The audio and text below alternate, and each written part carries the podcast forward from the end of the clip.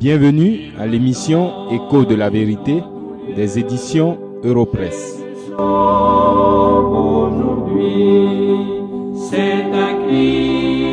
délivrance. Il y a trois semaines, en commençant cette série d'études sur les relations entre mari et femme, j'ai annoncé que chacun aurait son tour et serait bien servi. Jusqu'à présent, j'ai parlé des femmes et j'ai parlé aux femmes. Quelques-unes parmi elles ont peut-être eu l'impression que je m'acharnais sur elles.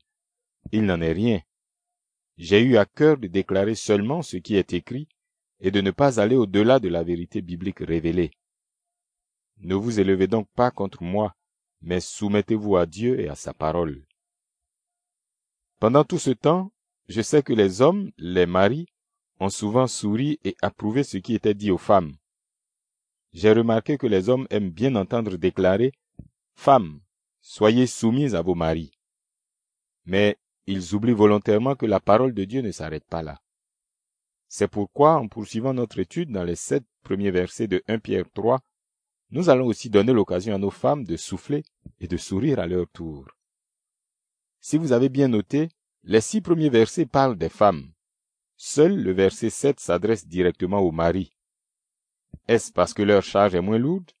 Certainement pas et c'est ce que nous allons découvrir. Lisons 1 Pierre, chapitre 3, verset 7.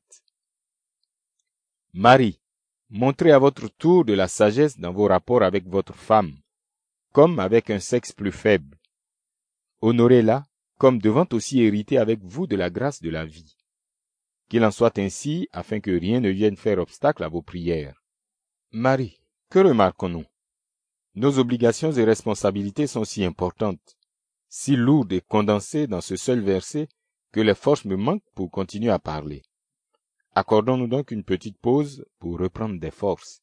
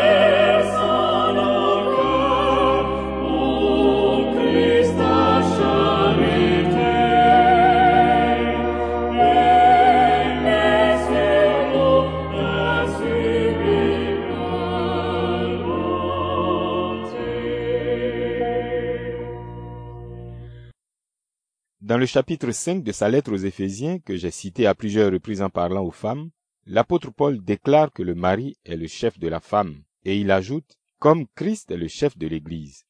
C'est bien pour cela que Sarah appelait Abraham mon Seigneur.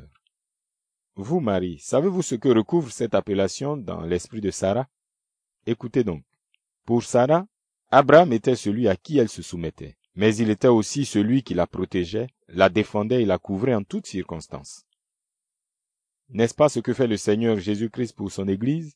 Lisons à ce propos Éphésiens chapitre 5, versets 25 à 27. Marie, que chacun aime sa femme comme Christ a aimé l'Église et s'est livré lui-même pour elle, afin de la sanctifier en la purifiant et en la lavant par l'eau de la parole, pour faire paraître devant lui cette Église glorieuse, sans tache ni ride, ni rien de semblable, mais sainte et irréprochable.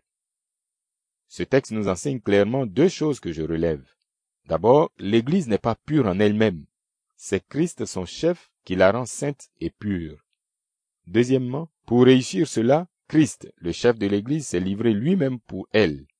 Christ s'est fait pauvre pour enrichir ceux qu'il aime. C'est ainsi que lui, le chef, a démontré son amour pour son Église. Les Écritures enseignent que l'Église est l'épouse de Christ. Alors, monsieur, vous qui tenez tant au titre de chef de votre femme, est-ce que vous commencez à apprécier ce que cela recouvre? L'apôtre Paul poursuit en ces mots. C'est ainsi que le mari doit aimer sa femme comme son propre corps. Celui qui aime sa femme s'aime lui-même. Voilà une des clés de la réussite dans la vie. Vous, mari, travaillez-vous à faire paraître votre épouse sainte et irréprochable devant tous, comme Christ le fait pour son épouse, l'Église? Et vous, hommes encore célibataires, voici un mot pour vous.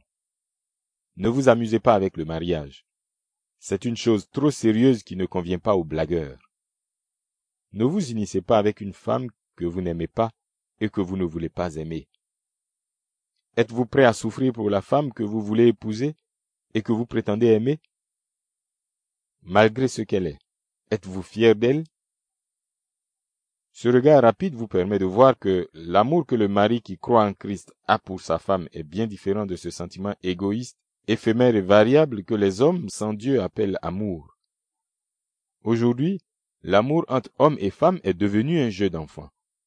On peut aimer une femme pendant un jour, une semaine, un mois, une année, puis cet amour disparaît et on aime une autre femme, et ainsi de suite.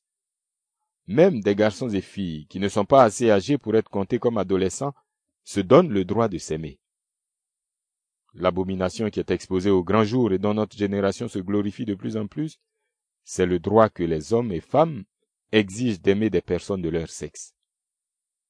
Appelez cela comme vous voulez, mais ça ne sera jamais une union ou un mariage.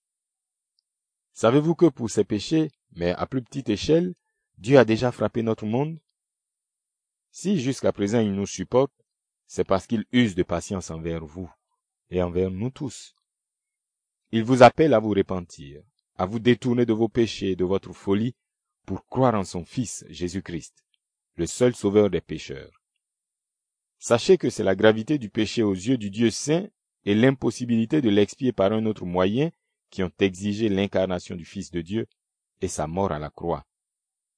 Ainsi il a été fait péché, afin que ceux qui croient en lui deviennent justice de Dieu et soient dégagés de toute condamnation. Venez donc à Jésus-Christ. Ne vous laissez pas arrêter par l'horreur des crimes et péchés que vous avez commis. Confessez-les lui, car lui seul peut vous pardonner et vous purifier de tout péché. C'est ainsi que vous serez agréable à Dieu et que vous connaîtrez le véritable amour.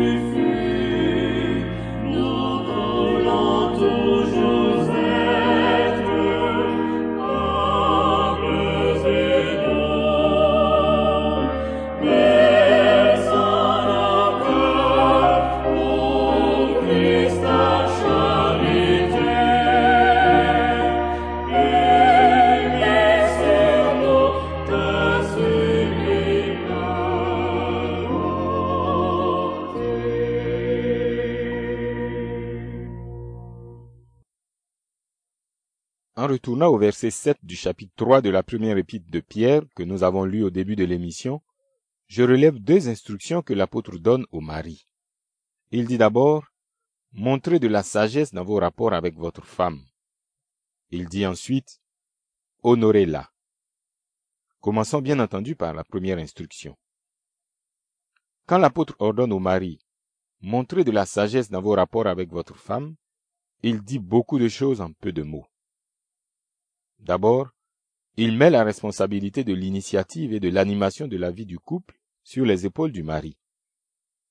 Dans le jardin d'Éden, Dieu a donné les instructions à Adam avant même la création d'Ève.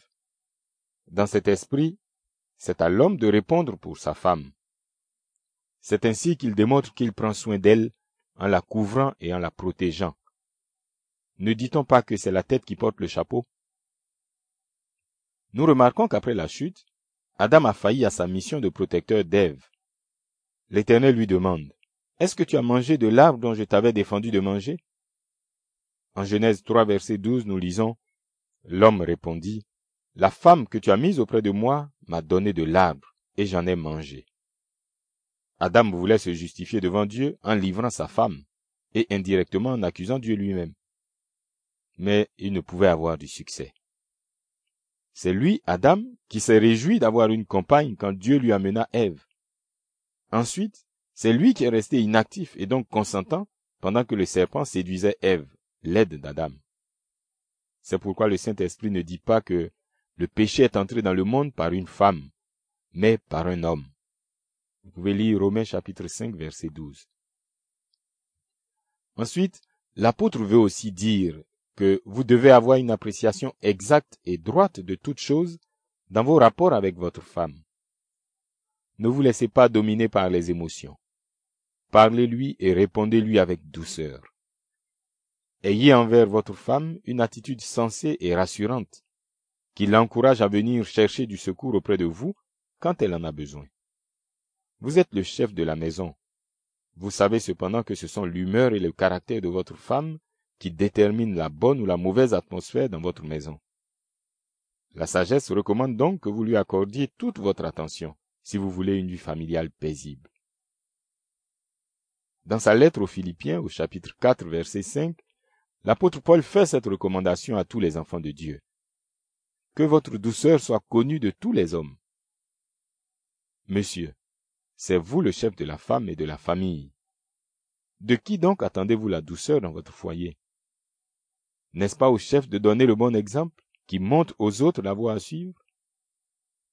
Savez-vous qu'en cas de colère et d'incompréhension dans le couple, c'est à vous de vous contenir vous-même, avec la grâce agissante de Dieu bien sûr, et d'amener votre femme à se maîtriser à son tour? Ne trouvez-vous pas malséant que dans une scène de ménage, le mari soit plus emporté et excité que son épouse? Si le capitaine du bateau est incontrôlé et incontrôlable, qu'adviendra-t-il du navire lui-même? L'apôtre ordonne, Marie, montrez à votre tour de la sagesse dans vos rapports avec votre femme. Aucun de nous n'est suffisant pour cela. Cependant, il y en a un qui a pratiqué et ouvert ce chemin.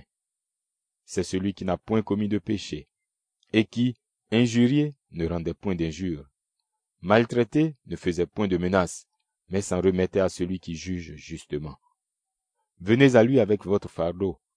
Répentez-vous de vos péchés et croyez sa parole, car tout est possible à celui qui croit en lui.